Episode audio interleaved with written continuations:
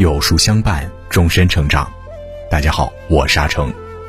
今天为您分享的文章题目是：认识自己，修炼自己，造就自己。如果你喜欢今天的分享，不妨在文末右下角点个再看。人生就是一场自我修炼，修炼好了，人生处处是风景；修炼差了，生活时时是低谷。国学大师曾说：“真正的修行不在山上，不在庙里，而在社会中。”我们每个人都在修行中生活，也在生活中修行。主动投身在现实生活里，认识自己、修炼自己的人，其修养、人格、境界和魅力，注定更为高级，也更为迷人。人修行到了一定的年纪，就会深刻的明白这么一个浅显的道理。用不着跟任何人逞一时口舌之力，好好修炼，别人的嘴自然都会全部闭上。你只管修炼自己，其他的交给时间来证明。一认识自己。古希腊思想家、哲学家苏格拉底意味深长地说：“认识你自己吧。生命从来都是一场单向的奔赴，你以为来日方长，岂知一见便是天荒。”很多人哪怕到了五十岁、六十岁、七十岁，哪怕活到了八十岁，他们的心智还是停留在等待开放的状态里。你苦心善意地向他解释，他可能还会反咬你一口，说你为老不尊，总喜欢对着你说：“我吃的盐比你吃的饭还多。”实际上，一个人在一生之中，最令人觉得惋惜的事情便是，他本来就有无限的可能性。却偏偏亲手掐灭了自己人生当中所有的星星之火，他活在了自己所臆想的世界里，如同一个井底之蛙一样，只有残留着往日的世界观，却一直没有让自己的大脑进行更新。歌德说过：“一个人怎样才能认识自己呢？绝不是通过思考，而是通过实践。”每个人的一生之中，起码从生命降临人间的那一刻开始。就意味着你至少带着一种使命而来，这个使命可能需要你几天、几个月、几年，甚至几十年的亲身实践来摸索、求索、探索。只是，并不是所有人都清楚这一点，就好比很多人一直都没能找到自己真正的天赋一样，在迷茫的虚妄世界里不断的乱撞乱磕，就是找不到人生的出口。他知道他的日子过得很苦、很煎熬、很迷茫，但就是始终找不到所谓的出口。更有甚者，他在反反复复的打击、迷茫和煎熬里，逐渐迷失了自己，甚至不再对自己、对生活以及对未来保留任何的期待。这也是为什么人这一生之中，至少从你踏入社会这一刻起，首先就要学会如何认识自己。如若不然，你平日里所说的话、所做的事儿、所要完成的目标，其实都是非常环境化的，或者说从众化的。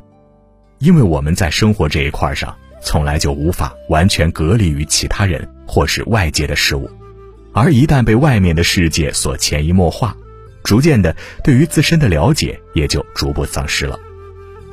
特莱斯说了这么一句话：“人生最困难的事情是认识自己。”认识自己为什么困难？这是因为认识自己总是非常容易遭受到外界因素和内在因素的干扰、影响、阻碍、诱导。外界的因素包括不止于别人的标准、意见、眼光、看法，以及所处的生长环境、成长环境；内在的因素同样不止于自身的三观、思维、思想、性格以及想法。这些因素随便综合一两个起来。我们就很容易陷入一种迷惘且糊里糊涂的状态里，比如外界因素的在意他人的标准，以及跟内在因素的想法结合起来，很多人在现实里就会选择为了满足于对方的要求，从而甘愿活成对方所说的那个样子的自己。也正是因为认识自己有多困难，恰恰说明了认识自己有多重要。很多人在人生的某个阶段突然顿悟了。想通了什么事情？其实说到底，就是因为彻底认识了自己，才会有这样的心得。或许有人会问：不是彻底认识了生活，认识了人心，才能真正彻底认识自己吗？其实，当一个人彻底认识了任何事物和道理，终究到底都逃离不过他所思所想的核心点。因为只有当自己彻底认识了自己，才能在这个基础上去认识这个世界。二、修炼自己。一个人如果已经在主动的认识自己，其实就在修炼自己的路上了。如果一个人知道了自己为了什么而修炼，那足以说明他的修行到了一定的层次了。那么，一个人该如何修炼自己呢？我们可以从修炼外在。到修炼内在来完成这么一套自我修炼的流程。首先，修炼外表，修炼言行，修炼脾性。罗素曾说：“一个人的外表就是一个人价值的外观。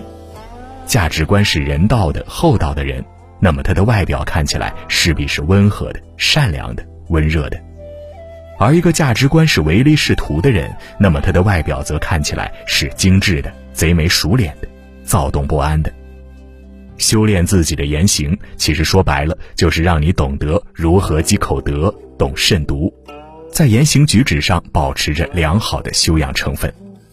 而一个人若是懂得如何拿捏自己的脾性，其实就是掌握了如何管理好自己的情绪、管理好自己的心态，以及管理好自己的心性。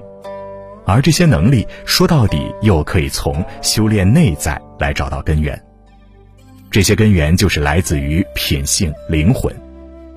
杨绛先生在《走到人生边上》这本书里写下了这么一段直白且富有哲理的话：“人生实苦，终其一生，我们都要不断的修炼灵魂，完善自我。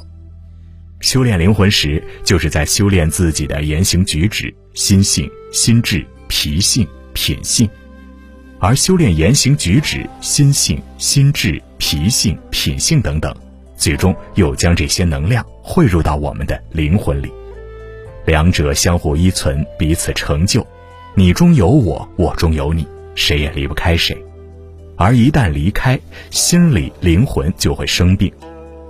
学者卢林曾说：“读杨绛的文字，更像是聆听一位哲人讲述那些烟尘往事，在平静、平淡、平凡中，有一种卓越的人生追求。”深以为然。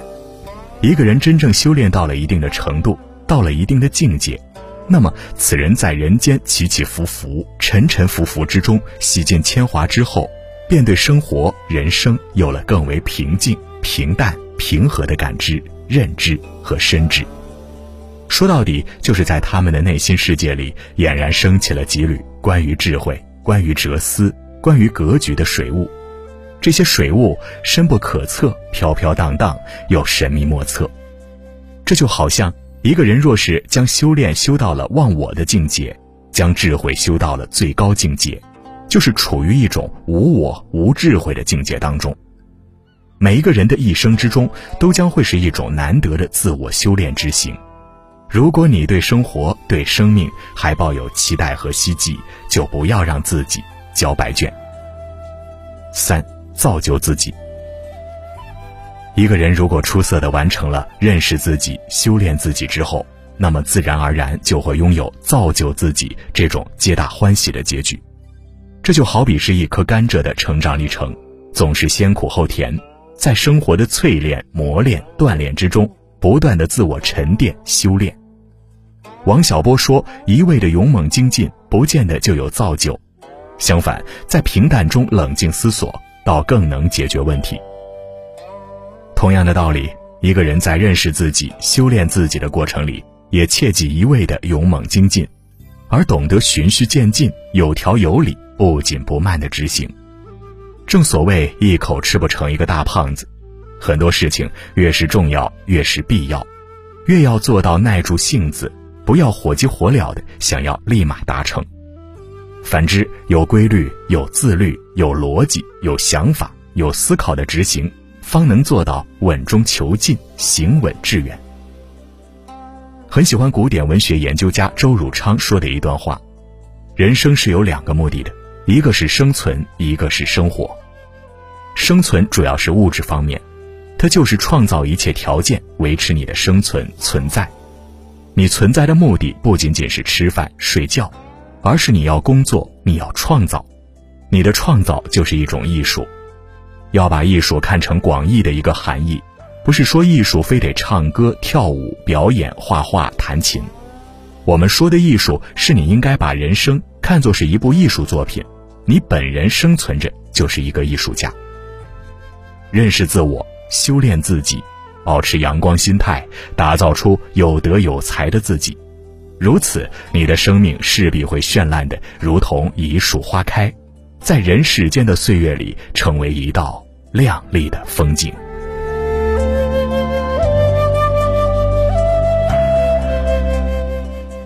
好了，今天的文章就跟大家分享到这里了。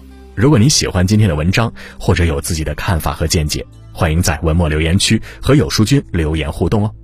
想要每天及时收听有书的暖心好文章，欢迎您在文末点亮再看。觉得有书的文章还不错，也欢迎分享到朋友圈，将有书公众号推荐给朋友们，这就是您对有书君最大的支持。我是阿成，我在山东烟台向您问好。